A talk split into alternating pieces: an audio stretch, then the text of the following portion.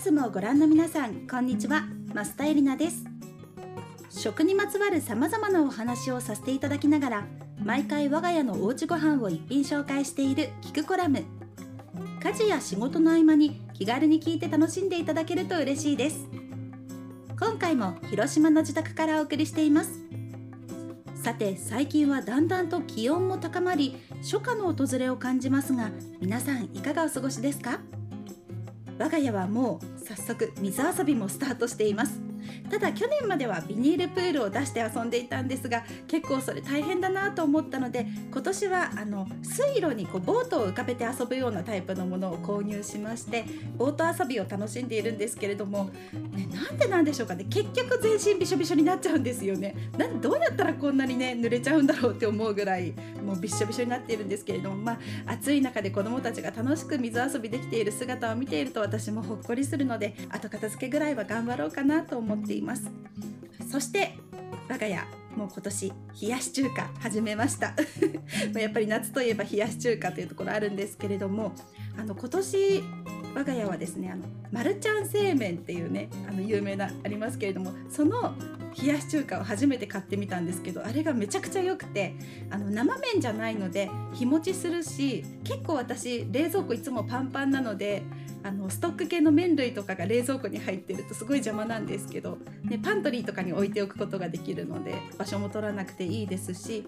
あのあ今日お昼何しようかなって困った時とかにあ冷やし中華があるじゃないって思うとすごくテンション上がるんですね。であの子供たちがいる時はね、まあ、卵とかもね作ったりいろいろと喜ぶ具を揃えるんですけども自分一人の時とかだったらあのコンビニのミックス野菜とかカット野菜を買ってきて冷やし中華の上にバッと乗せて食べたりするんですけれどもそれでも十分美味しいですし手軽だし栄養も取れるしということでこれは今年かなりお世話になるんじゃないかなというふうに思っています。さあそして初夏といえば夏野菜が美味しくなり始める時期ですよね。そんな今回は野菜についてお話ししていきたいと思います。皆さんは好きな野菜ありますか？ぜひ野菜にまつわる思い出などを思い浮かべながら聞いてみてください。コラムの最後ではお家で作れる野菜たっぷりポタージュの作り方もご紹介します。ぜひ最後までゆったりと聞いてください。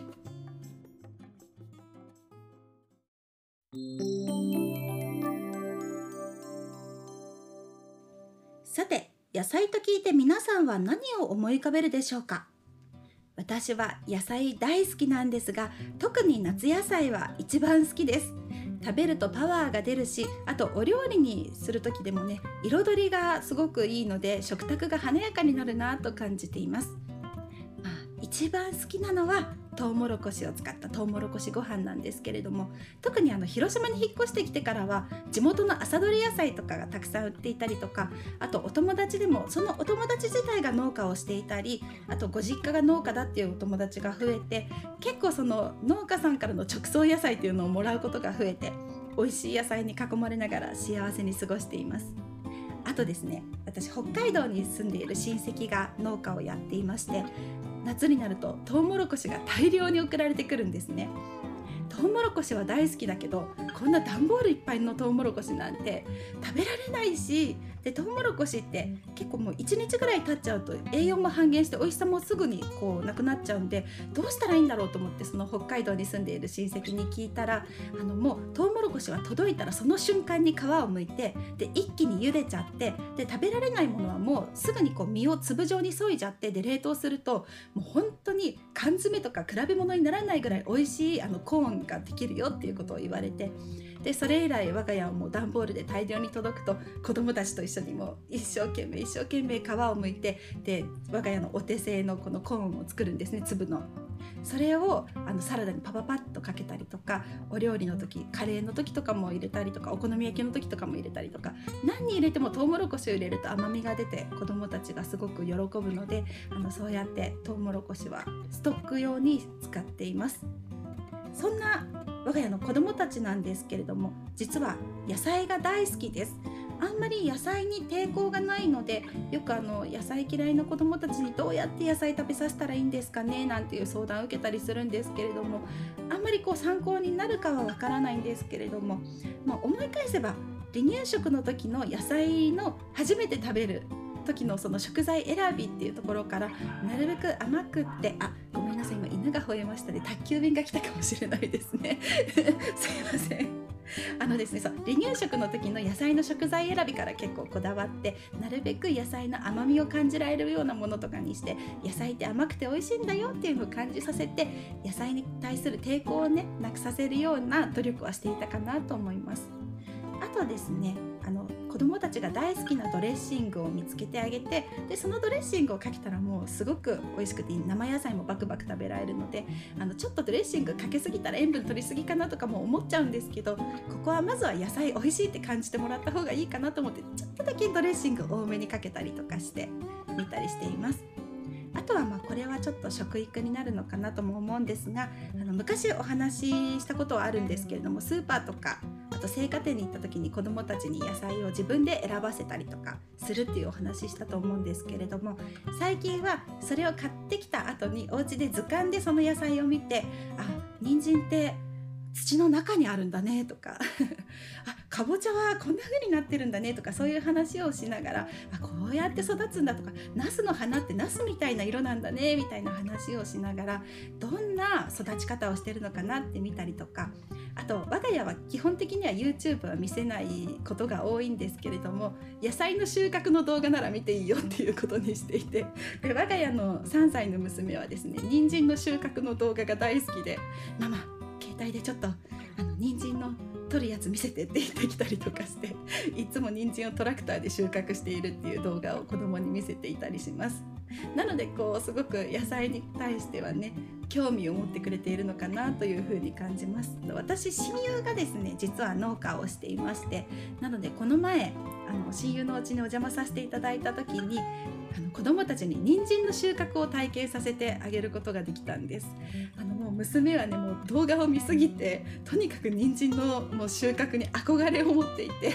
もうどうしても人参を取りたいのって言っていたのでもうお願いだからちょっと人参収穫する時期になったらお手伝いに行かせてということでちょっと行かせてもらったんですけれども実際その人参の収穫こうスポンってこうね人参が抜けるのとかすごく楽しかったみたいでで次から次へとこう人参を取っていてでいくつか人人参ももらって帰ることができたんですけどそしたら娘がその人参を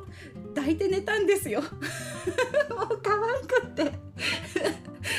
枕元に1個置いてでもう1個の人参は抱っこしてで絶対にこれ持って行っちゃダメだよこの人参って言って。で明日はこの人参幼稚園に持っていくって言って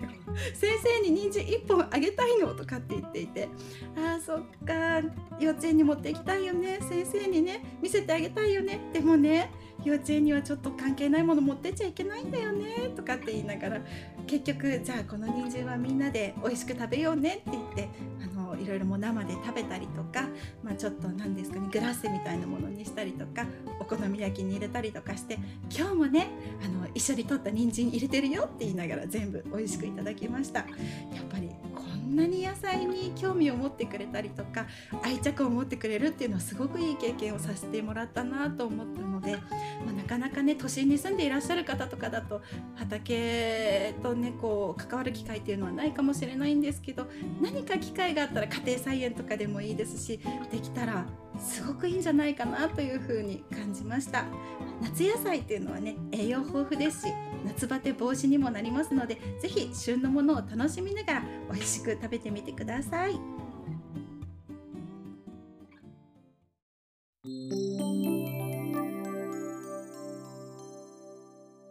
このキククラムで毎回ご紹介している我が家のおうちごはん今回ご紹介するのはたっぷり野菜のポタージュ。材料なんですがまず絶対に必要なのは玉ねぎ。あとはできれば甘い野菜かぼちゃとかとうもろこしとかさつまいもとか人参。こういったものがあるといいと思います。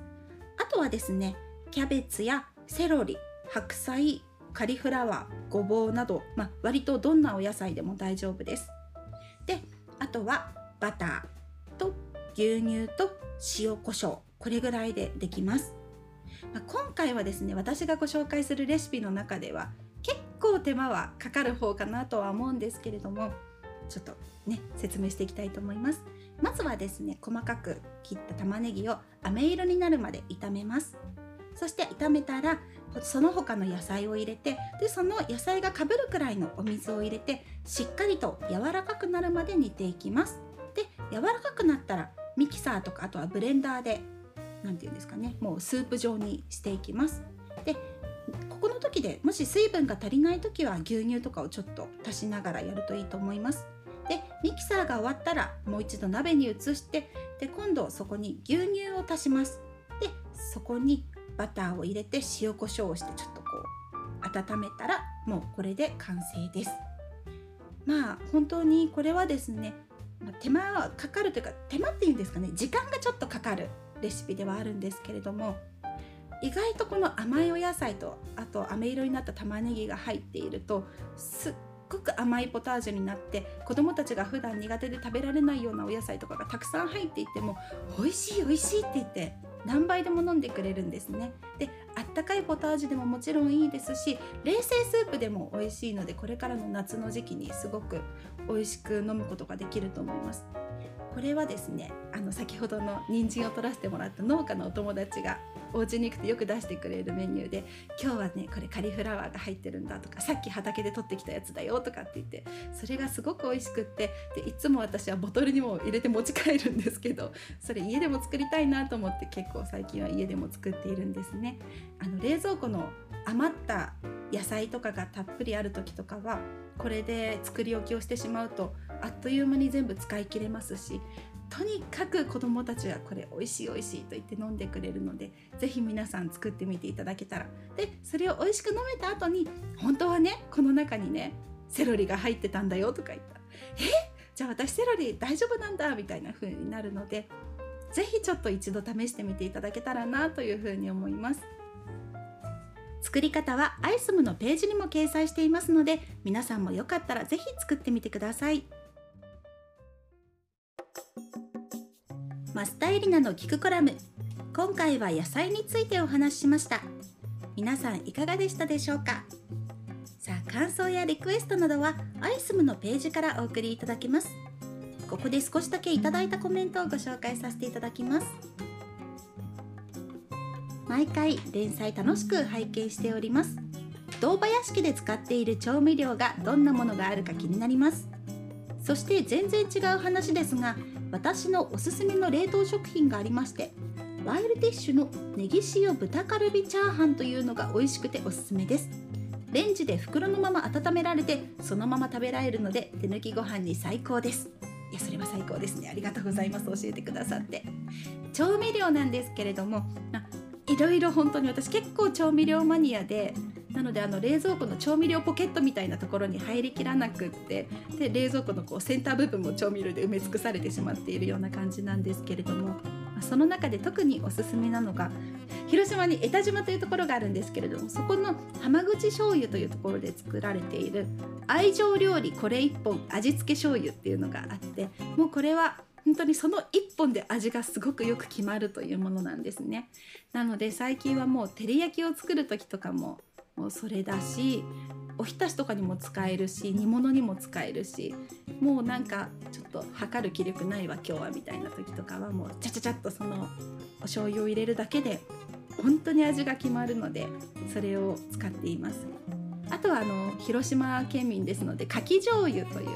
牡蠣のエキス牡蠣のうまみが入ったお醤油はいつも冷蔵庫に入っているんですけれどもやっぱりちょっとそれを隠し味に入れるだけで本当に味がぐっと変わるんですね。なのでそれはかなり愛用しています。